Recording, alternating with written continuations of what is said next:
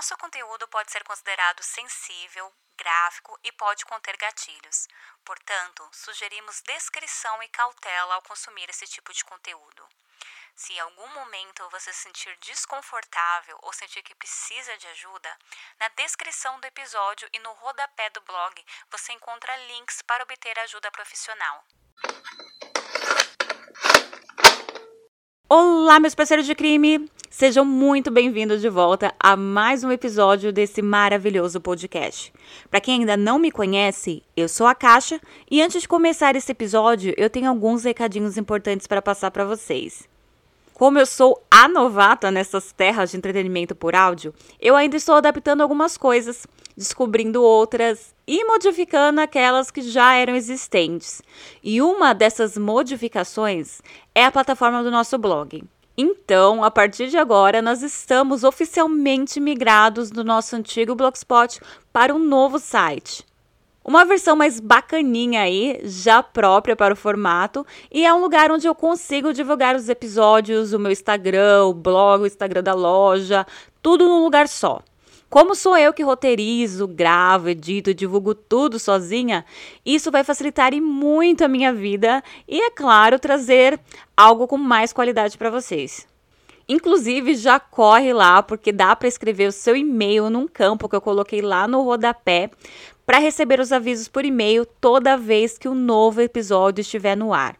Eu também coloquei lá no site um formulário para você que quer sugerir aí o caso que você gostaria que aparecesse aqui um dia. É bem facinho, sem complicações, tá? É só você responder lá o nosso campo que eu vou receber a sua sugestão. Assim fica tudo guardadinho é, tudo arquivadinho, então quando eu precisar eu só acesso e leio lá todas as recomendações. A outra novidade é que o meu site de acessórios místicos, o Dark Paradise, agora tem um cupom exclusivo para os ouvintes aqui do podcast. Basta acessar www.darkparadise.com.br e no carrinho, lá na área de cupons, você digita parceiros de crime. Assim, tudo junto para obter o seu desconto nos produtos. E o desconto é de 15%, então aproveita para comprar tudo com precinho camarada. Lembrando que efetuando o seu pedido por lá, você está contribuindo não só aqui para o nosso podcast, como também para essa roxa que vos fala. O endereço do blog também mudou. Agora ele é um endereço oficial e próprio. Basta acessar o parceirosdecrime.com.br e por lá você pode ouvir todos os crimes já publicados, assim como todas as fotos de cada um deles. E também pode ouvir os episódios uh, novos e passados aí do nosso agregador. Agora, sem mais delongas, partindo para o caso de hoje. No último episódio, eu mencionei um crime que foi basicamente ressuscitado pela mídia espanhola para ser comparado ao crime do Patrick Gouveia, também conhecido como esquartejador de Piós. Esse crime até então era bem desconhecido para mim, mas ao aparecerem tantas vezes em matérias e programas relacionados ao caso de Piós, acabou ali despertando a minha curiosidade e eu comecei a pesquisar os dois casos simultaneamente. Foi bem complicado não misturar os dois casos ou pesquisar os dois assim tão juntinho, mas eu acabei descobrindo um universo totalmente novo, sombrio e chocante, onde um jogo macabro saiu dos tabuleiros e assassinou uma pessoa na vida real. Conheça agora o crime do RPG.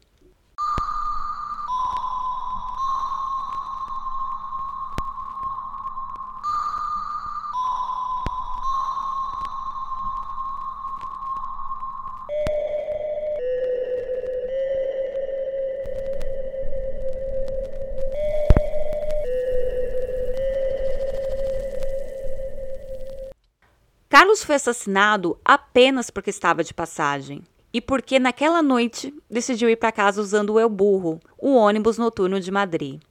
Carlos Morenos Fernandes era um cavalheiro absolutamente normal, um espanhol de 52 anos, funcionário de limpeza da empresa El Impecable Ibérico, na cidade de Madrid, e ganhava 60 mil pesetas por mês, que eram equivalentes a mais ou menos 360 euros.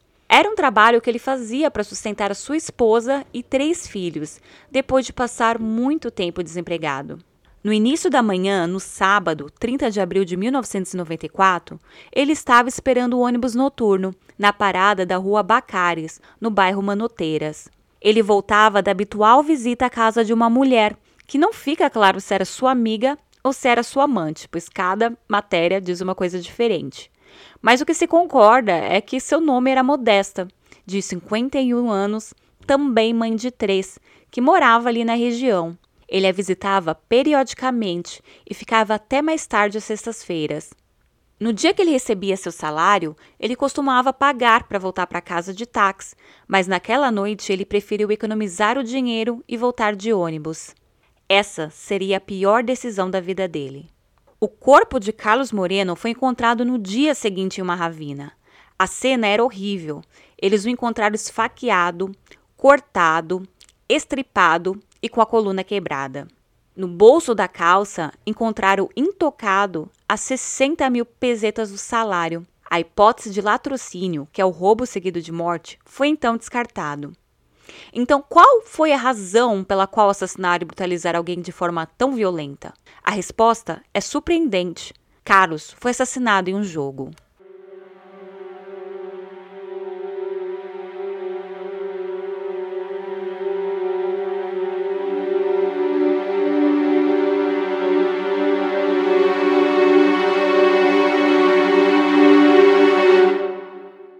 Já se passaram 27 anos desde um dos crimes mais midiáticos da história da Espanha, o chamado crime do RPG. Um caso que a mente perturbada de um estudante de química de 20 anos levou a um assassinato horrível comandado por um jogo que ele mesmo inventou. Esse jovem e seu cúmplice escolheram uma vítima ao acaso para cumprir uma das etapas de sua diversão: matar. Eles correram atrás de Carlos, eles o assassinaram com crueldade e traição e, no final, apertaram as mãos, brindaram e foram dormir em paz. Posteriormente, detalhando o assassinato com detalhes em seu diário pessoal. O crime do RPG tem importância histórica por muitos motivos. Um deles é porque foi o primeiro julgamento na Europa em que, do ponto de vista da psiquiatria forense, se levantou o diálogo sobre o diagnóstico da dupla personalidade. Até porque, se fosse por alguns psiquiatras que avaliaram o assassino, ele nunca teria entrado na cadeia. O caso também foi relevante para o debate sobre o sensacionalismo da mídia, que criminalizou os jogos de RPG, chegando a alegar na ocasião que eles causavam necrose no cérebro. E em perspectiva, o caso é importante porque os dois assassinos estão à solta hoje em dia.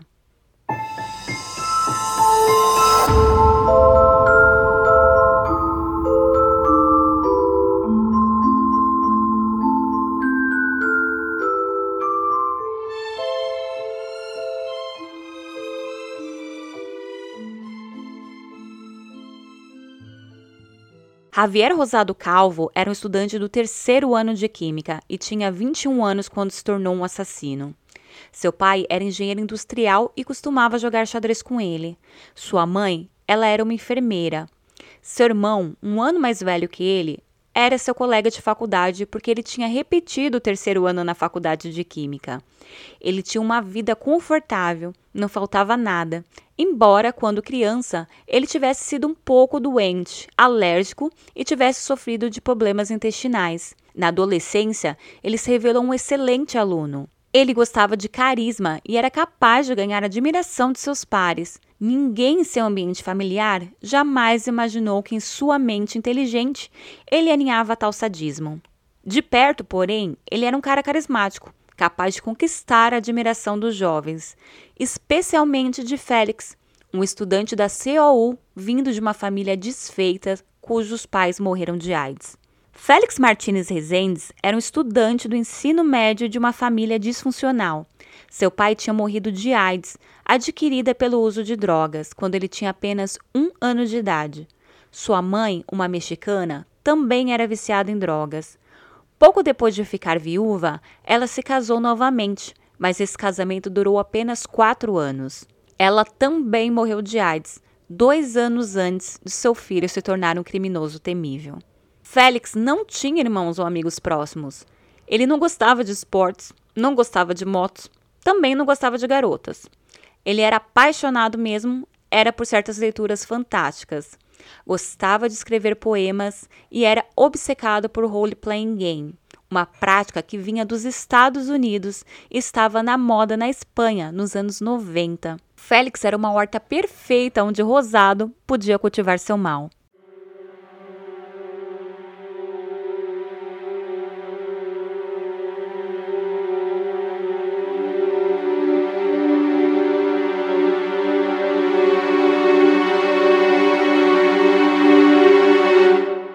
Agora eu preciso fazer uma pausa para explicar um pouco sobre o polêmico jogo que acabou dando nome a este caso. A sigla RPG vem da expressão em inglês Role Playing Game, que define um estilo de jogo em que as pessoas interpretam seus personagens, criando narrativas, histórias e um enredo guiado por uma delas, que geralmente leva o nome de mestre do jogo. Para iniciar uma partida de RPG, os jogadores criam os personagens em classes estipuladas pelo tema do jogo, que pode ser de diversas vertentes. Você deverá definir dados pessoais, tipo a raça, classe e alguns atributos padrão para as virtudes dele, como força, destreza e vitalidade, anotando tudo em uma ficha que ficará com você durante o jogo. Assim que a partida for iniciada, o mestre narrará a história para os jogadores que devem interpretar seus personagens fielmente durante as conversas e decisões do grupo. O mestre pode, a qualquer momento, inserir elementos de sua criação ao enredo, dando liberdade para a criatividade dentro das aventuras. Em alguns eventos da partida, como situações de sorte ou batalhas, é necessário o uso de dados para as tentativas de ataque e defesa dos personagens. Um número mínimo deve ser atingido no dado para que um determinado jogador consiga golpear seus inimigos ou realizar tarefas difíceis, o que torna cada rodada imprevisível. O RPG Live Action, também conhecido apenas como Live Action, é uma das formas de jogar RPG. Em um live action, você não imagina o cenário narrado pelo mestre, ou, né, pelo narrador, mas utiliza o espaço à sua volta como cenário de jogo. Em uma sessão de RPG comum, Cada jogador pega sua ficha e senta-se à mesa, como em um jogo qualquer, representando ali o seu papel sem nenhuma interação real com os outros jogadores. Já o live action é o estilo de RPG que mais se aproxima de um teatro de verdade. Você representa o seu personagem exatamente como um ator representaria um papel. É exatamente como uma peça de teatro, onde cada jogador representa um personagem. As diferenças são que esses personagens foram construídos antes com a ajuda do mestre, e que esses personagens não seguem um roteiro ou um script pré-definido, e sim improvisam ações baseado na construção e história criada para seus personagens. Muitas vezes parece uma festa fantasia, já que muitos jogadores costumam se vestir como seus personagens da mesma forma que um ator tem que vestir um figurino. Como essas festas costumam ser grandes, é comum também que exista mais de um mestre, que aqui pode ser chamado também de narrador, para ajudar a desenrolar da história. Uma diferença importante do live action é que não necessariamente existe uma aventura pré-determinada como no RPG na mesa comum. Em geral, opta-se por live action com ênfase totalmente social, onde tudo que os jogadores podem fazer é conversar com os outros, buscando alianças, acordos ou, através de trocas de ideias, superar algum desafio. Entretanto, existem live actions onde o combate é o foco principal. Em geral, essas lives têm temática medieval e o foco é o combate com espadas, onde os jogadores efetivamente usam armaduras e utilizam armas. A grande maioria desses jogos são realizados nos Estados Unidos da América e na Europa. Pelas próprias características de um live, ele é mais apropriado para aventuras onde interpretação e conversa sejam muito importantes, mesmo nesse estilo de jogo.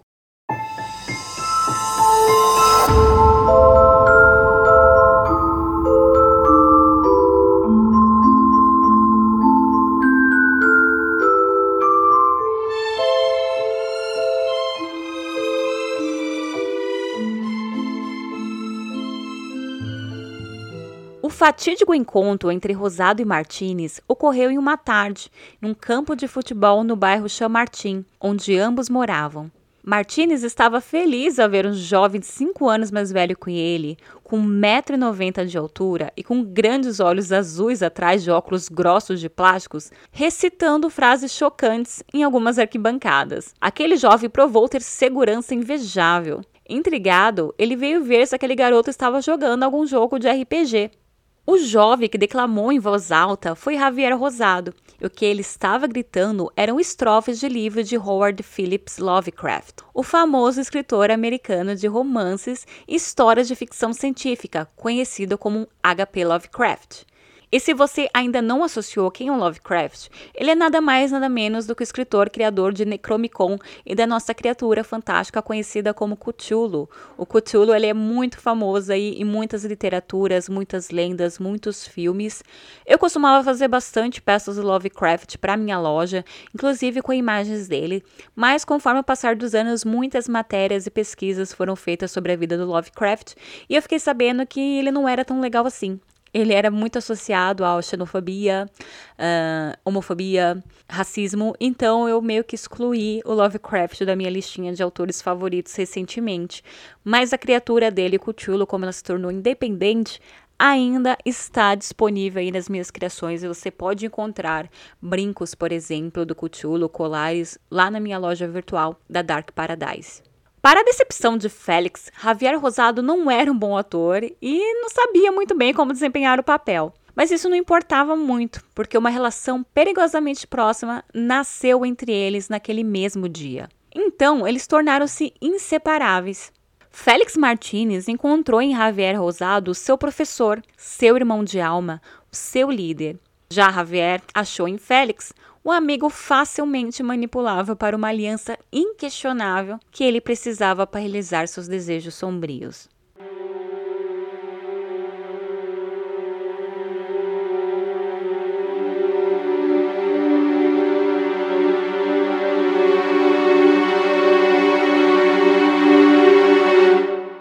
Javier Rosado sofria de problemas estomacais Estava doente, muito magro, o que muitas vezes o fazia ficar de cama sem sair de casa. Isso fez com que ele se tornasse uma pessoa amarga e com poucas amizades. No entanto, com Félix Martins, ele mostrava-se expansivo e próximo. Foi durante uma convalescença de Rosado, desta vez por causa de uma lesão na perna, que Martinez pegou em sua casa um jogo de RPG para distrair a si mesmo e o amigo.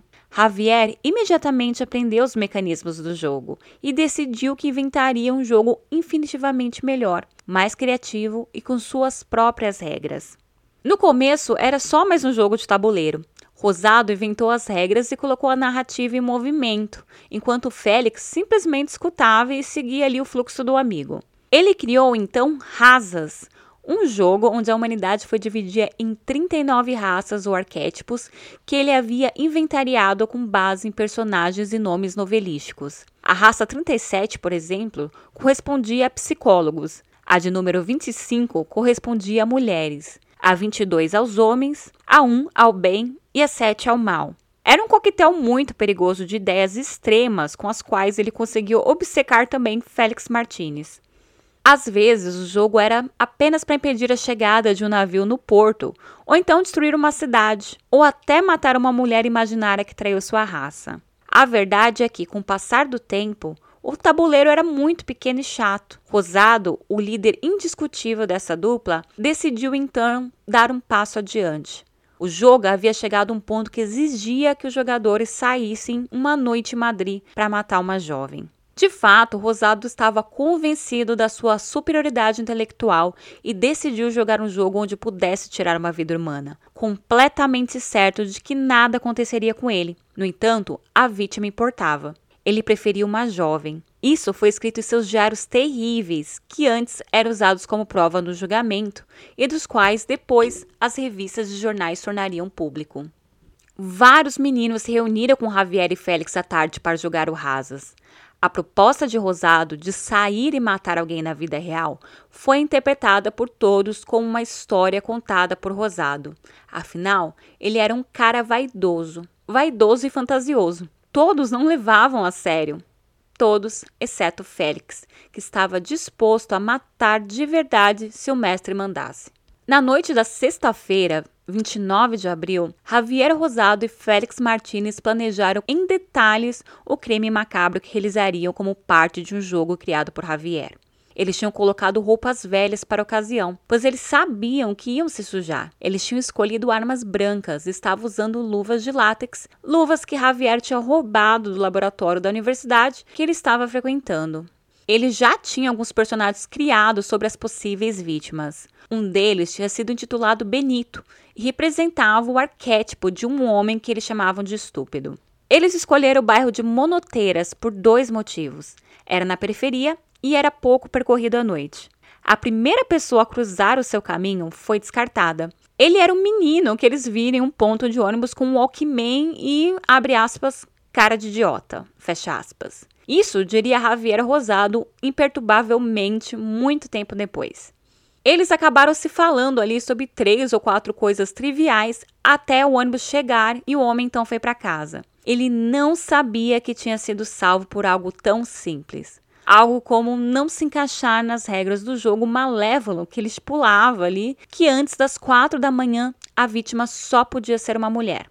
Mais tarde, eles avistaram uma velha que saiu para colocar o lixo para fora e por pouco ela escapou deles. Posteriormente, eles avistaram uma jovem, mas vendo que ela estava acompanhada por um homem, não se atreveram a escolhê-la como vítima. Pouco depois, eles viram outro casal de namorados, o qual Rosado escreveria mais tarde em seu diário, demonstrando sua raiva. Abre aspas. Maldita mania de acompanhar as mulheres em casa. Fecha aspas. As horas foram passando e a frustração daqueles jiques armados foi aumentando. Eles precisavam matar.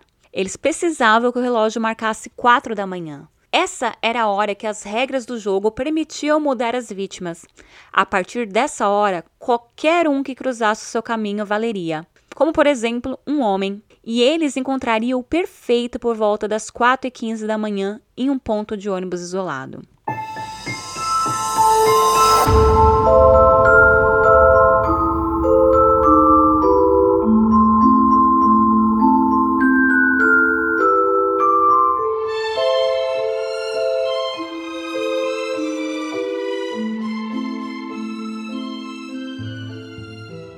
Carlos Moreno, casado e com três filhos, deixou a casa da amiga Modesta naquele dia. Era fim do mês e ele acabara de receber. Ninguém sabe por que ele não chamou um táxi. Ele se sentou no ponto de ônibus e viu dois jovens se aproximarem dele, que imediatamente começaram a intimidá-lo. Pediram-lhe um cigarro e logo após mostraram duas facas. Eles simularam um roubo, mas não estavam realmente interessados no dinheiro. Então, eles começaram a esfaqueá-lo por todo o corpo. Carlos era baixo e atarracado, mas um homem de grande força. Ele resistiu ao ataque, mordeu Javier no dedo, arrancando parte de sua luva de látex e fazendo com que ele perdesse o relógio. A vítima resistiu ao ataque por cerca de 20 minutos, durante uma agonia indescritível em que os dois assassinos o espancaram implacavelmente. Carlos não morria e Javier Rosado ficou chateado com isso. Abre aspas. Quanto tempo leva para um idiota morrer? Fecha aspas. Ele protestou mais tarde em seu diário. Eles finalmente cortaram sua garganta e jogaram o corpo em uma barragem. Félix e Javier comemoraram o crime sem remorso. Eles voltaram para suas casas em Chamartim, jogaram fora as roupas ensanguentadas e dormiram profundamente. Enquanto isso, em Manoteiras, um motorista de ônibus que havia parado para fumar um cigarro descobriu o corpo inerte de Carlos Moreno, ao lado dele, um relógio.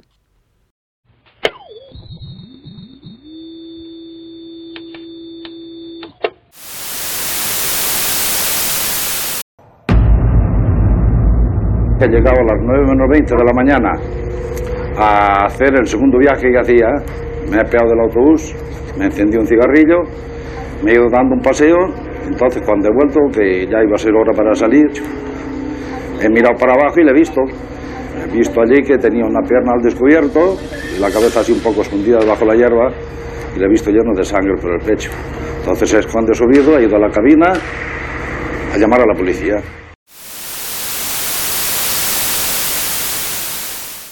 A cena foi macabra. Ele foi esfaqueado 19 vezes, cortado, estripado e teve a coluna quebrada.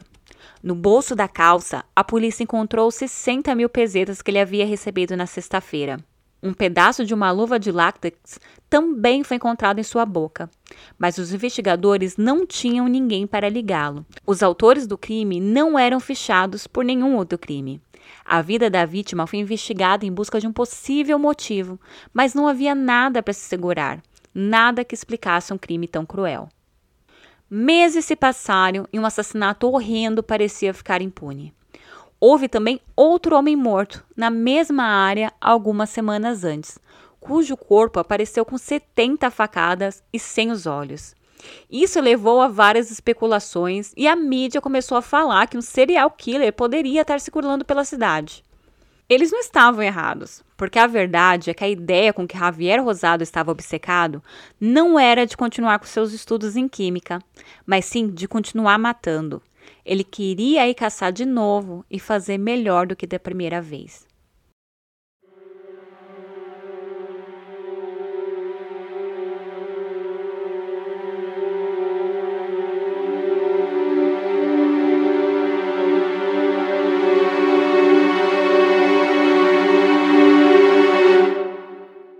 Seis meses depois, juntos, eles planejaram uma segunda excursão sangrenta. Rosado era muito vaidoso e começou a se gabar na frente dos seus outros amigos de 17 anos, Jacobo, Javier e Henrique, amigos com os quais ele também jogou rasas sobre o primeiro crime. Ele queria ser convincente para envolvê-los no próximo assassinato. Só que o Rosado não esperava que o Henrique acabasse confessando as intenções dele para outra pessoa. Para essa confissão, os jornais espanhóis trouxeram duas versões. A primeira era de que Henrique confessara o que ouvira ao padre do seu bairro, ou seja, ele contou que o Javier e o Félix se gabaram de ter matado Carlos Morenos. O padre então teria recomendado que o menino contasse tudo o que ouvia ao seu pai. Seu pai então teria escutado tudo com atenção e ido em seguida relatar o ocorrido à polícia. Na outra versão que eu encontrei, tudo foi liberado graças ao testemunho da mãe de um adolescente, que veio à polícia contando uma história incrível. A mulher teria dito que um velho amigo de seu filho, um garoto de 17 anos chamado Henrique, tinha ido à casa dela naquela tarde. O garoto contou como alguns amigos com quem ele costumava jogar RPG todos os dias lhe propuseram sair naquela noite para matar uma pessoa. Para fazer isso, ele teria que usar luvas de látex, uma lanterna e uma arma branca. Henrique acreditava plenamente que não era a primeira vez que eles matariam.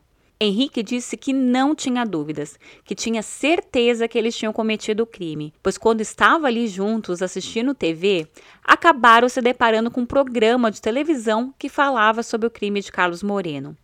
Javier teria então rido e corrigido o jornalista sobre a hora do assassinato e sobre as armas empregadas. Além disso, ele deu detalhes que não tinham aparecido na imprensa, como a que um dos assaltantes havia perdido um relógio na briga ou que eles tentaram tirar a traqueia da vítima pela boca. Mesmo que não fique claro qual das duas versões seja mais correta, o que fica claro é que foi Henrique quem interviu, e sem essa intervenção, talvez o crime nunca tivesse sido solucionado. Então, o chefe de homicídios decidiu prender naquela noite os dois rapazes nomeados pelo denunciante, próximo à meia-noite do dia 4 de junho de 1994, no mesmo dia em que planejava partir para sua segunda presa. Eles já tinham comprado as luvas de látex. Eles foram presos e disponibilizados à justiça. Eles também obtiveram mandado de busca para invadir as suas casas. Entrar no quarto de Javier Rosado lhes deu uma surpresa temível. O jovem tinha uma biblioteca completa de horror. Havia mais de 3 mil volumes de todos os sujeitos possíveis, desde manuais ocultos e obras do Marquês de Sade Adolf Hitler, até revistas paranormais e manuais de RPG. Também encontraram 15 facas. Era um quarto dito como sinistro. Durante essas buscas, Félix espontaneamente confessou que tinha participado do assassinato, embora tenha mentido, pois disse que apenas o seu amigo Javier tinha esfaqueado Carlos Moreno. Os agentes sabiam que havia duas armas e, além disso, na casa de Javier encontraram três folhas de registro digitadas em ambos os lados, um documento incomparável na história criminal espanhola. Felizmente, Rosado e Martinez deixaram muitas pegadas para trás. O resto da luva na boca da vítima, o relógio de Félix que tinha caído no local e o diário detalhado de Rosado encontrado em sua casa. Nessa crônica de crime que foi confiscada, ele contou que quando foi preso, meses depois, ele ainda estava usando um curativo no dedo ferido ao ter recebido a mordida de Moreno. O diário de Javier Rosado, confiscado pela polícia, continha texto com todos os tipos de detalhes sobre o crime. Em seu diário íntimo, Javier Rosado escreveu tudo. Seu sadismo encarnado no papel horrorizou até os pesquisadores mais antigos. A opinião pública ficou chocada. Qualquer parágrafo desse texto é chocante. Embora a defesa de Rosado tenha afirmado que o texto do seu diário era um relato fictício, parece claro que o que foi narrado lá se encaixa perfeitamente com os fatos corridos naquela noite de 30 de abril de 94.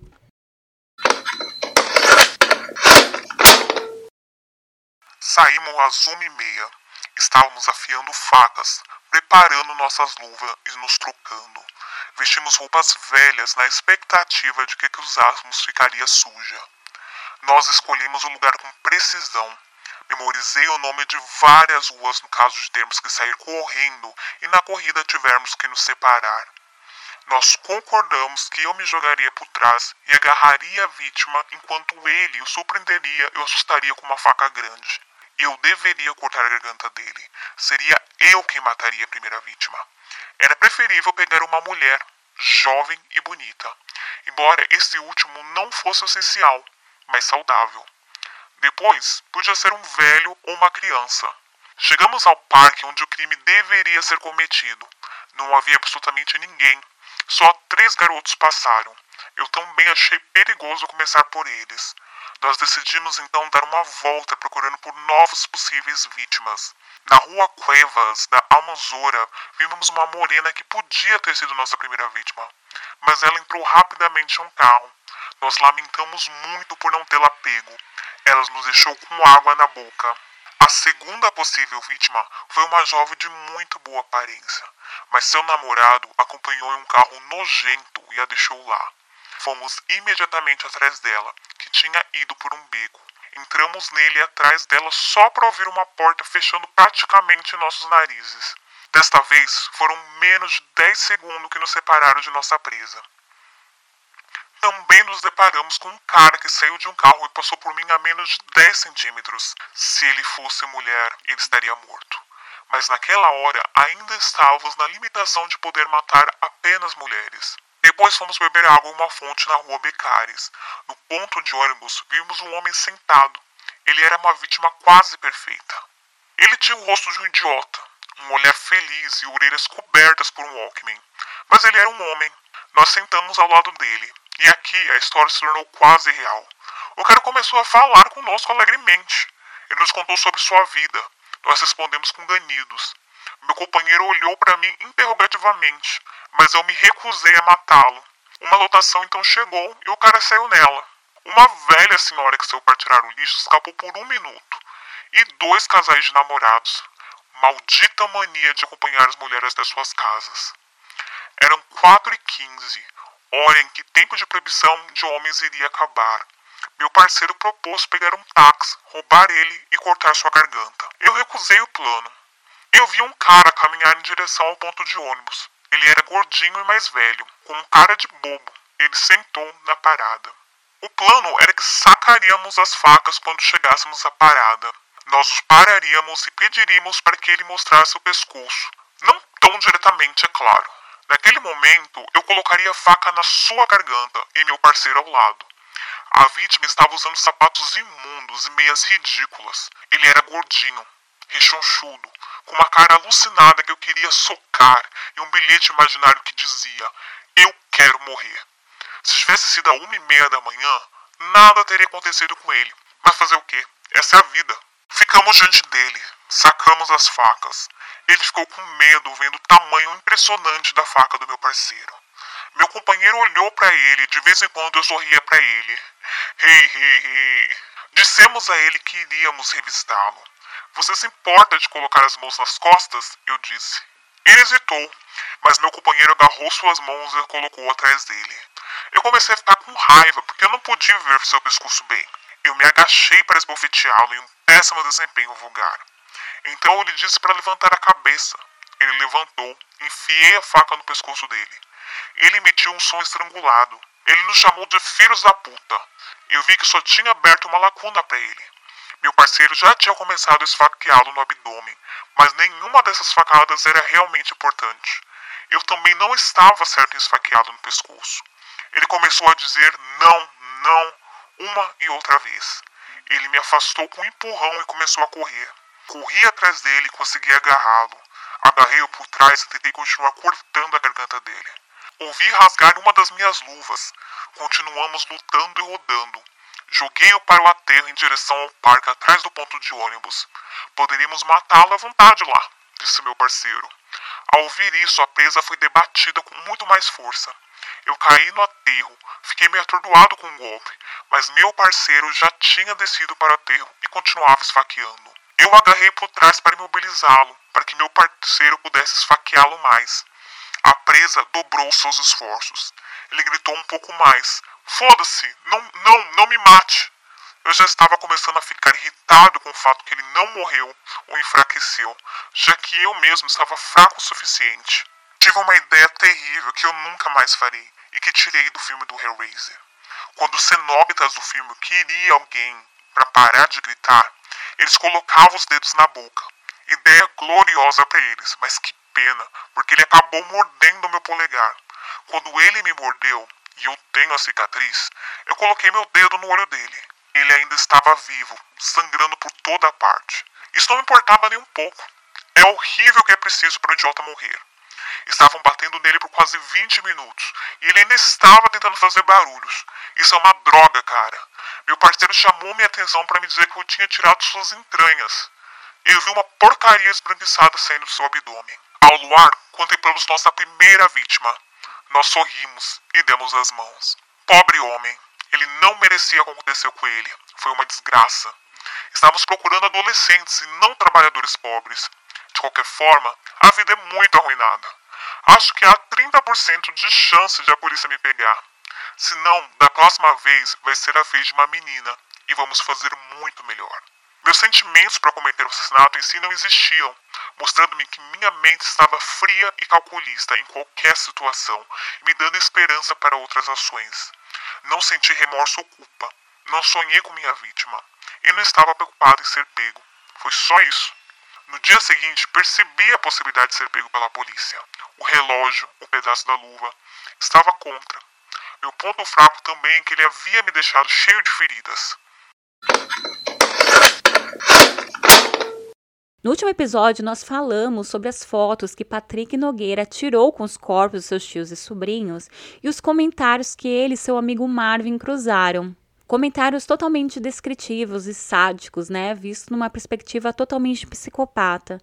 E é neste ponto, por causa dessa carta, que a Espanha compara tanto ambos os crimes. Isso também atrelado ao fato de que os psiquiatras penaram bastante para conseguir determinar seu verdadeiro estado mental desses jovens. Os dois culpados foram presos e o caso logo pulou na mídia. Javier Saavedra, advogado da acusação, lembrou anos depois no jornal El Espanhol o significado do assunto. Deve-se lembrar que foi o primeiro julgamento na Europa em que a dupla personalidade foi levantada do ponto de vista da psiquiatria forense. Fecha aspas. O papel de Saavedra era mostrar que Rosado não era louco, que ele era responsável por suas ações e que não sofria de nenhum sofrimento psicológico, que ele era apenas um narcisista compulsivo que superestimou muito a sua inteligência. Javier Rosado tinha 20 anos quando os acontecimentos ocorreram. Acontecimentos que, por sinal, ele nunca reconheceu. Ele estava estudando ciências químicas. Ele tinha um arquivo normal, nada de especialmente brilhante, como foi dito na época. Veio de uma família normal, sem grandes problemas. Seus pais e irmão garantiram aos psiquiatras que o estudaram e que ele nunca havia mostrado nenhum transtorno mental, nem mesmo em raras vezes. Javier não era fã de jogos de RPG antes do crime, mas ele mesmo havia criado seu próprio jogo chamado Rasas.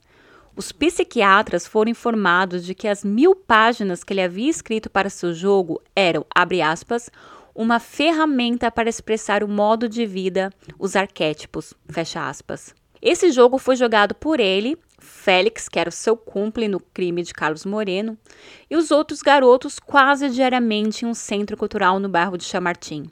O assassinato foi parte do desenvolvimento daquele jogo criado por Javier Rosado. Rosado ainda produziu um personagem para Carlos Moreno, descrevendo sua vítima e chamando Benito. Ele avaliou suas qualidades e colocou uma nota alta sobre a força física. A conclusão com que definiu o personagem foi, abre aspas, lixo, lixo para, sacrificar, para sacrificar, fecha aspas. Mas o papel era apenas uma desculpa não o gatilho para o crime. Javier estava ansioso para viver a experiência e seu jogo era o veículo para isso.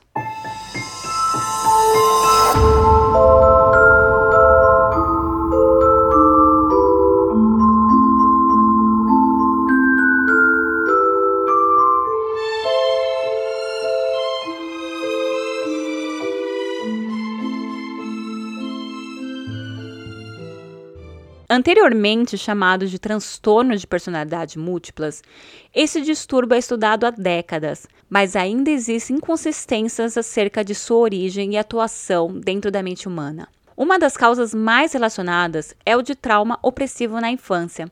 Para exemplificar esse ponto, vamos relembrar do outro clássico da literatura, o Psicose, escrito por Robert Bloch e adaptado para as telonas pelo mestre de horror Hitchcock.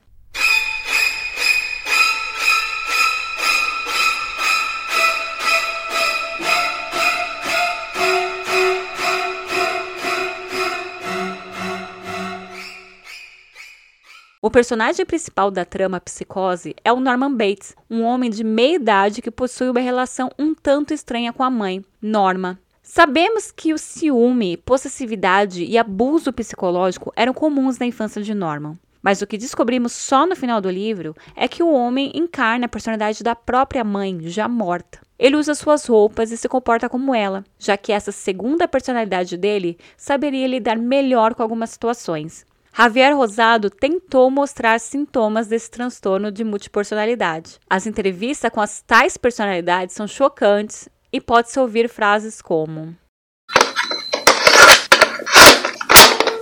Antes do meu nascimento, eu cometi suicídio mentalmente no oitavo IGB. Eu não tenho uma imagem de mim mesmo. Eu me vejo como dois autorretratos, duas fotos que estavam na minha casa. Uma com cabelo encaracolado, sendo um menino gordo, pestilento e nojento chamado Faizen. Em outro, arrogante, que eu deduzo ser Mara. Houve uma rebelião na Rio, que foi a Guerra dos Maras. Foi quando tive uma decepção amorosa. Minha depressão. Mara versus Faizen. Faizen e Mara são parte dos personagens do jogo criado pelo Javier. Rosado disse ao psiquiatra que tinha 43 personalidades diferentes. Abre aspas. Eu jogo os dados e se o 26 sai, eu tenho que agir como o 26. Eu falo com eles, eles não me controlam. São companheiros invisíveis. O que mais me afeta é o 30. Se chama Mara. Fazem a raça a que pertenço. Fecha aspas. Rosado sempre negou o crime e disse que a escrita em que narrou o crime de Moreno era apenas uma ficção baseada no que ele havia lido no jornal sobre o assassinato do faxineiro. Os psiquiatras e os médicos forenses desse caso tiveram realmente um trabalhão para desvendar essa escrita, porque ela realmente misturava muita obra de ficção, frases de filme, a crime, a realidade. Ele até deu uma explicação para a escrita terrível, para o seu diário. Segundo ele, abre aspas, a escrita do assassino foi feita pela personalidade 20. Ele disse que queria escrever algo. O 20 se chama Lúcifer, é um dos nomes de Lúcifer, e é a reencarnação de Lúcifer que quer acabar com a ordem estabelecida e trará caos. Fecha aspas.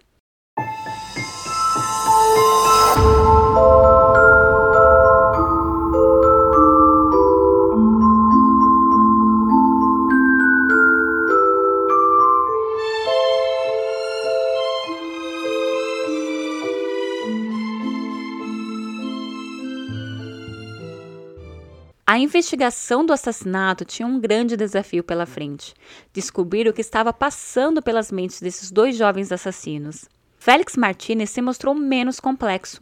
Você podia ver que ele tinha sido cooptado por Rosado de uma forma brutal. Seu passado vulnerável era um possível caso para tal vício nas ideias cruéis de seu amigo. Assim que foi preso, ele reconheceu os fatos contra ele e pediu desculpas à família da vítima. Rosado, por outro lado, foi um desafio para os especialistas que estudam o comportamento humano. Ele rejeitou seu envolvimento com o crime em todos os momentos e, durante o julgamento, mostrou uma atitude altiva, desafiadora e autoritária. Tanto a mãe quanto o irmão mais velho de Javier Rosado reconheceram que não tinham observado nele qualquer comportamento que os ajudasse a pensar que precisava de algum tratamento psiquiátrico. Eles não relataram distúrbios de memória, que ele falava sozinho ou que ele tinha múltiplas personalidades. Eles alegaram que ele era introvertido, muito estudioso e um leitor voraz. A chave do caso era tentar ver o que estava acontecendo em sua cabeça. Os psicóticos não são responsáveis por suas ações e não têm consciência do eu, mas os psicopatas têm e pode acabar na cadeia. Os pais de Javier Rosado contrataram o serviço do professor de psiquiatria forense da Universidade Complutense de Madrid, José Antônio Garcia Andrade. Com o profissional, ele falou muito sobre a invenção do jogo Rasas e os personagens que ele havia criado. Seus ditados eram de colocar os cabelos em pé, mesmo para o profissional mais frio. Para Garcia Andrade, seu cliente era louco, psicótico e sofria de esquizofrenia paranoica, além, claro, da personalidade múltipla psicótica e amnésia dissociativa. Portanto, ele não poderia ser acusado de nenhum crime. O tribunal também recebeu um relatório de psicólogos da Clínica Médica Forense de Madrid, a psicóloga Blanca Vasques e Suzana Esteban. Javier Rosado diz que leu muito e eles corroboram que ele tinha uma cultura relativa do fantástico, mas também que ele não sabia coisas básicas da cultura geral, como, por exemplo, quem era Martin Luther King.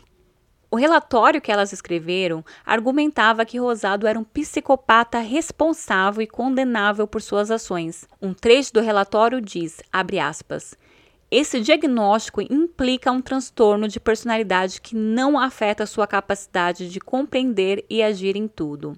O cara sabe o que quer fazer e quer fazer quando quer. Fecha aspas. Para eles, em seu relatório de 21 páginas entregue em outubro de 1994, Javier Rosado é um assunto altamente perigoso. Em circunstâncias favoráveis, ele poderia cometer qualquer crime violento e sádico. Ele odeia a sociedade e as pessoas com as quais ele se sente apenas racionalmente envolvido, buscando ativamente o reconhecimento social.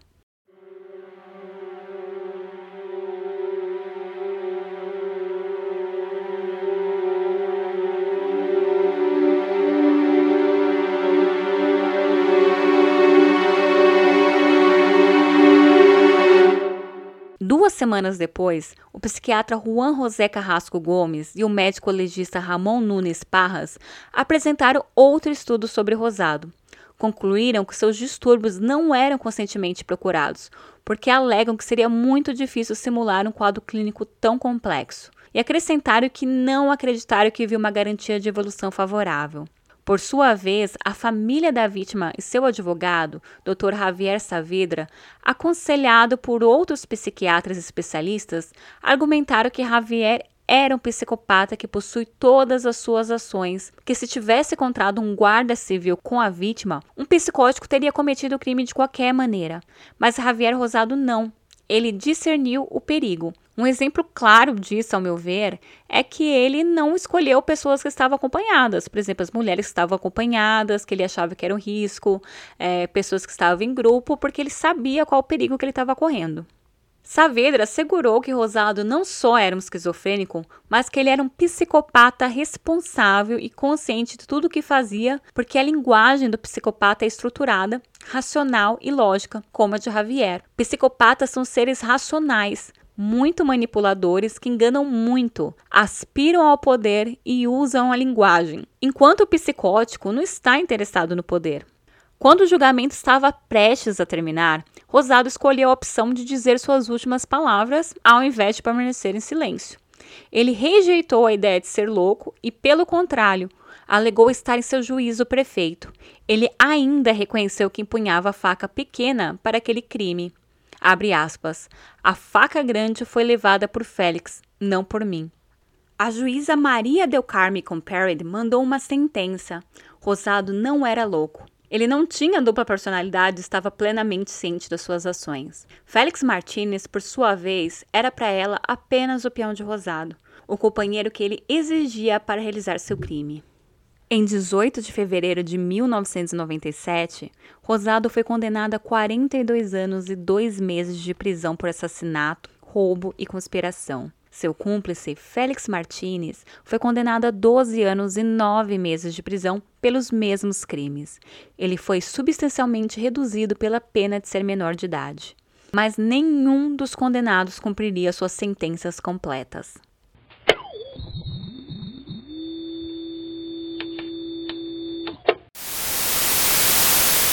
La decisión judicial de conceder el tercer grado penitenciario a Javier Rosado, conocido como el asesino del juego de rol, ha despertado en las últimas horas opiniones muy distintas. Algunos expertos en psiquiatría afirman que, según la ley, su evolución médica y social en prisión avala la decisión del juez. Sin embargo, la familia de la víctima de Rosado se siente desilusionada con la justicia. Javier Rosado era un joven distante, frío, muy inteligente y con un pensamiento mágico, fruto de participar 12 horas al día en un juego de rol. Eso dice uno de los psiquiatras que le examinaron en el juicio, un forense que 14 años después valora la evolución. Cuando fue detenido tenía un trastorno prácticamente psicótico y hubo que aplicarle una medicación. Con esa medicación el trastorno cedió, pero la forma de ser es la misma. Lo que, lo que ocurre es que la conducta se ha comportado en consonancia con lo que la sociedad requiere. Entonces, en este instante, la audiencia no tiene más remedio que permitir esos fines de semana. Y así lo ha hecho. El juez ha valorado los informes del personal de la cárcel que trata a Rosado sobre su comportamiento y situación actual. Sin embargo, una de las hijas de su víctima, de Carlos Moreno, asegura que la familia se siente indignada e impotente. Estamos pues eso, pues desilusionada, como que te han quitado a una persona querida y aquí el que cumple condenas es la familia que el que te la han quitado a ti y somos nosotros. Los que no cumplen condena son ellos. Porque lo, mira, porque yo no tengo noticias ni de que se haya arrepentido ni de nada. La Junta de Tratamiento de la cárcel de Soto decidirá ahora cómo se aplica el tercer grado. Na prisão, Félix Martinez começou a estudar ciência da computação. Sua boa conduta e o fato que ele foi responsável em suas tarefas designadas na cozinha, juntamente com seu verdadeiro arrependimento, determinaram sua saída antecipada da prisão. Ele serviu apenas quatro dos 12 anos que lhe foram impostos. Ele saiu da prisão, mas não foi direto para casa. Por mais de um ano, ele teve que compartilhar um apartamento para prisioneiros administrado pela Fundação Horizontes Abertos, liderado pelo padre jesuíta Jaime Garralda. Saindo do apartamento, Félix decidiu refazer sua vida em Berlim. Ele conversou com o padrasto, que era o segundo marido da sua mãe, e ambos viram que viver em outro país era a melhor maneira de escapar do cerco da imprensa. Ele viveu vários anos na Alemanha, mas retornou a Madrid em 2006. Desde então, ele vive no anonimato, não tem redes sociais e nenhuma propriedade está listada em seu nome. Anos mais tarde, ele visitou a Fundação Horizontes Abertos para agradecer o seu apoio. Na ocasião, ele disse: aspas. Eu já tenho minha vida organizada e queria agradecer. Não quero mais falar sobre isso. O RPG aquele menino não existe mais. Eles estão mortos. Eu sou outra pessoa agora. Fecha aspas. Rosado aproveitou ao máximo o tempo de confinamento e tentou chamar a atenção novamente fazendo história. Nos primeiros meses de condenação, ele passou muito tempo enchendo o caderno com seus jogos rasas, enquanto recebia tratamento psiquiátrico. Depois, refugiou-se nos livros. Rosado tornou-se o primeiro prisioneiro na Espanha a terminar três graduações universitárias durante o seu confinamento. Ele graduou-se em Química, Matemática e Engenharia Técnica em Ciência da Computação. Ele também estudou inglês. Ele seguiu com sua habilidade de surpreender a todos. Seu bom comportamento na pena e nas aulas de matemática que ele deu aos presos permitiram que ele reduzisse sua pena Curiosamente, se ele tivesse sido declarado doente mental, ele teria entrado em uma ala psiquiatra e talvez nunca tivesse saído. Durante seu confinamento, Javier Rosado fez o que não havia feito no julgamento. Ele se reconheceu como autor do crime em uma carta que enviou ao jornal El País, onde dizia o seguinte: O tempo passa. Finalmente vejo sentido na minha privação de liberdade. Nove anos, seis meses e dois dias geram tanto sofrimento. A punição que estou pagando é justa com o que fiz. Obviamente, nunca mais farei o menor mal a ninguém. Eu disse ao advogado para checar o melhor procedimento para se desculpar para os parentes da vítima. A carta foi mais uma tentativa de Rosado de convencer juízes de seu arrependimento, algo que os promotores duvidavam, e assim tirar licenças fora da prisão. Abre aspas. Javier Rosado é um psicopata, carece de empatia. Sua inteligência não é emocional, mas descritiva e carece de sentimentos. Mas ao mesmo tempo, ele é muito inteligente e pode penetrar em sua mente e imaginar o que você pensa, embora ele seja incapaz de saber como você se sente, disse Pedro Martínez, promotor do Supremo Tribunal da Justiça de Madrid na época. Os diferentes conselhos de tratamento das três prisões por onde passou que eram Valdemoro, Aranjuez e Soto del Real, também se opuseram às licenças porque não viam sinais de arrependimento nele. Esperança, Paloma e Carlos Moreno, filhos da vítima, não estavam de acordo com a liberdade antecipada dos assassinos. Carlos Morenos Fernandes era um homem que não gostava de noticiários, mas paradoxalmente acabou sendo a manchete sangrenta da mídia por décadas, como vítima de um assassinato mais macabro da criminologia espanhola. Será que o jogo de decidir a vida e morte para Javier e Félix vai acabar? Embora muitos se perguntem, eles têm o privilégio de viver em liberdade absoluta. Uma possibilidade que Carlos Morenos Fernandes foi cruelmente tirado daquela manhã escura e quente de Madrid.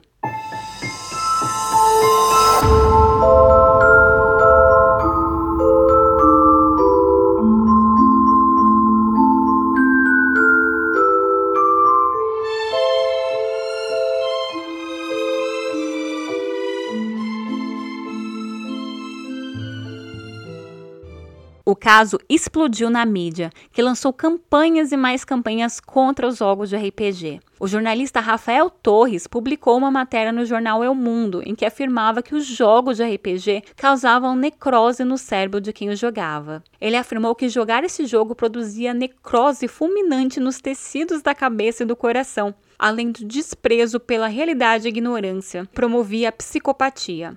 O assunto que saiu de seu artigo cresceu como uma bola de neve. Somente em 1998, a decisão da Suprema Corte deixou clara que a função, como tal, não tinha nada a ver com isso.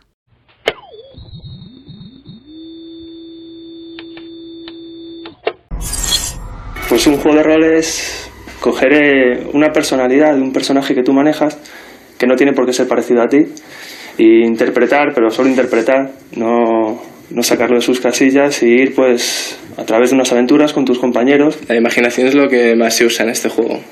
Además, según te lo imagines tú, le puedes sacar más o menos partido. Cuando estás jugando, quizás realmente te puedes meter mucho en tu personaje, interpretarlo hasta el punto, pues no sé, de realmente a lo mejor creértelo, pero cuando estás jugando, con, con tu ficha, pero cuando dejas ya se rompe, ya te vas a tu casa, vamos, en cuanto dejas de jugar, ya es el mundo real, vamos, es que te olvidas totalmente de lo que estabas haciendo. Vamos, yo creo que todos lo separamos muy bien.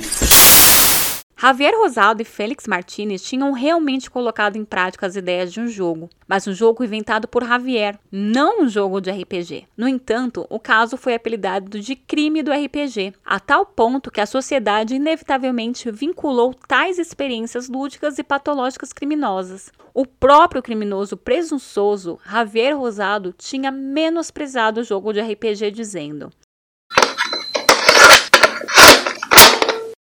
RPG me noja. Eu só joguei rasas. É um jogo inventado por mim, no qual o caso não intervém. É por isso que você joga sem dados. É um jogo de estratégia. O tempo não existe, o ato é irrelevante. Não importa, a pessoa é irrelevante. Os psiquiatras ficaram muito irritados ao ver que ele considerava seu jogo muito mais importante do que o jogo de RPG. Afinal, era o seu, aspas, trabalho. Uma filosofia total a que ele havia dedicado mais de mil páginas. Tantos anos depois, a discussão ainda emergeria estéreo.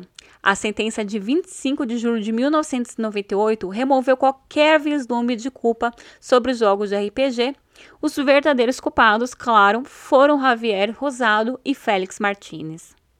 Alguns diretores de cinema tentaram aproveitar o fenômeno da mídia de jogo de RPG para filmar sobre o assunto. Um dos filmes inspirados no caso foi o espanhol Ninguém Sabe de Ninguém, de Mateus Gil, lançado em 1999, e que ganhou um prêmio Goya. Outro foi Play to Kill, de Zido Ortiz, muito mais parecido com a história real, e que foi produzido em 2003 para a televisão espanhola.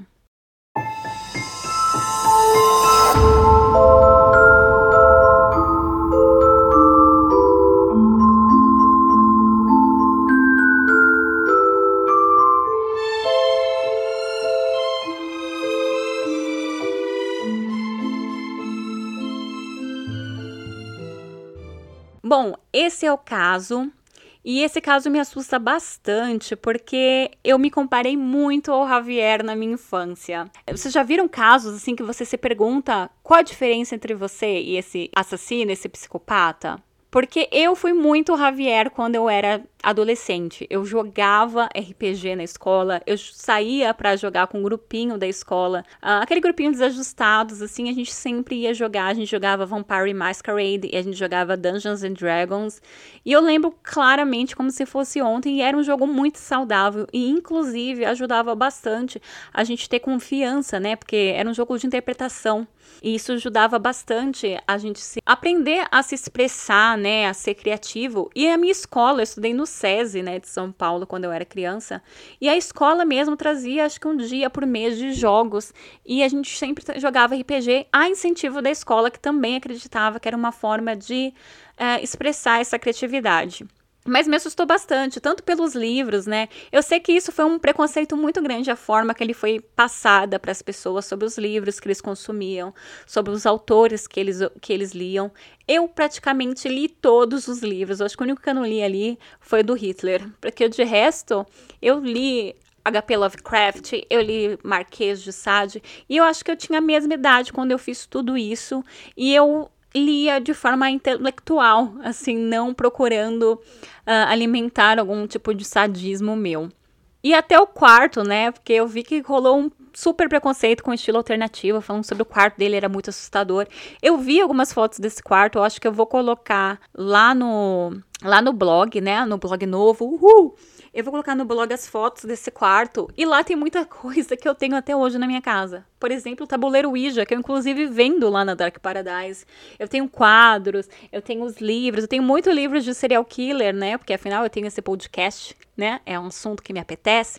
Eu tenho livros do Edgar Allan Poe, eu não tenho mais o HP Lovecraft pelos motivos já mencionado. Eu tenho vários desses livros e eu sou uma pessoa super normal, cara. Eu só gosto do, da cultura fantasiosa, do oculto mas eu não, não gosto da parte sádica disso, eu não não nutro essa parte. Então, uma coisa que eu me pergunto, qual a diferença entre mim e o Javier? Qual a diferença entre vocês e o Javier? Afinal, ele era um cara normal, ele era de classe média alta, tinha uma vida completamente tranquila e um dia ele saiu pronto para matar. Eu queria, às vezes eu queria entender qual é essa chavinha que liga. Eu acho que tem que ser muito estudado mesmo para a gente entender o que faz esse tipo de pessoa cometer esses atos. E isso é uma coisa que me chocou também no crime do Patrick, nosso último crime do, do esquartejador de Piós. Eram caras que tinham suporte familiar, não, não a questão do Félix, mas o mentor, o Javier Rosado e o Patrick, eles tinham suporte familiar, eles tinham uma boa estrutura, mas que eles tinham um narcisismo, assim, que, que era muito elevado, né? Eles não conseguiam chegar ao redor, eles não conseguiam ter empatia por ninguém. E esse caso, ele tem uma expectativa de residência na Espanha assim muito grande. Por exemplo, os caras eles foram libertos depois por bom comportamento, apesar de muita gente ter sido contra porque eles não concordavam com a soltura do, do Javier, porque ele tinha uma personalidade psicopata, né? E psicopata ele, ele só manipula, né? Ele não muda todos os psiquiatras falavam que ele, ele ia rescindir. Então, até hoje, apesar do Javier e do Félix ter sumido da mídia, a galera criou muito, muito, muitas teorias. E parece que eles ficam ali realmente na expectativa que um dia eles vão acordar de manhã e vão encontrar um jornal falando que o Javier matou outra pessoa nesse jogo. E, e não sei se é possível, não sei o que, que ele fez na, na quando ele começou a ser preso. Ele aproveitou o tempo ainda alimentando o mesmo jogo que ele fez matar. Ele escreveu as mil páginas do jogo ainda dentro da cadeia. O que é muito assustador, cara. Eu não sei mesmo como é que ele conseguiu essa liberdade. Ele ainda saiu muitas vezes, fizeram testes, né? Ele saiu muitas vezes para fazer provas da, do, dos cursos que ele fez na faculdade. Então foi todo um processo até ele ser, ser liberto. E assim como o Marvin e o Patrick do último caso, o Javier e o Félix tem muitas teorias que eles ainda sejam amigos, por isso que eles que o Félix voltou para para a cidade onde eles moravam, apenas quando Javier foi solto, e isso também é bem assustador. Mas nós temos que lembrar que as pessoas têm o direito à ressocialização, e essa é a ideia quando se vai preso, né? Na teoria, é para que sejam ressocializados e que voltem para a sociedade. Então, o respeito que a gente tem que ter, né? Não essa expectativa da falha, né? Essa expectativa que ele, que ele mate outra pessoa. A gente tem que dar esse voto de confiança, né? E eu consigo me colocar aqui no lugar da, do, da família da vítima, né? Eu sei que é muito difícil ver o assassino do pai indo para as ruas enquanto o pai jamais estará aqui. Mas a gente tem que lembrar que a, que a função da cadeia é ressocialização para a sociedade. Ou devia ser, né? Infelizmente aqui no Brasil não é dessa forma mas ele estudou, ele teve um bom comportamento. Agora é esperar que ele realmente tenha aprendido a lição. Ok, então chegamos ao fim desse caso. Eu espero que vocês tenham curtido. Eu não conhecia esse caso, como eu disse no começo, e eu gostei muito de conhecer porque, meu Deus, que história, né? A gente nunca pode dizer que já viu de tudo, porque a gente realmente não viu. Sempre aparece algo mais escabroso.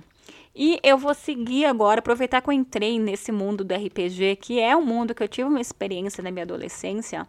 Eu resolvi fazer aí um especial, aproveitando aí março, com crimes que têm algum envolvimento com RPG. Semana que vem teremos um caso brasileiro e depois teremos casos gringos todos nesse tema. Também vou fazer um mini especial para vocês e eu espero que vocês gostem. Não se esqueçam de ir lá no nosso novo blog, deixar lá o seu e-mail para receber a notificação dos episódios novos e de seguir o nosso podcast no seu agregador favorito também estão todos lá no nosso site oficial, tá? Agora, os roteiros dos episódios vão entrar em até 24 horas atualizados, tá? Lá no blog, porque ele demora um pouquinho para atualizar. E como eu trabalho, eu não consigo. Ele entra automaticamente no site, então eu não consigo atualizar na hora o script, mas eu farei isso em até 24 horas. Então, se você entrou agora no blog e não tiver o script lá, pode voltar amanhã que certamente estará, ok? Então agradeço a todos que ouviram até aqui. Muito obrigada por tudo e eu vejo vocês na próxima quarta-feira.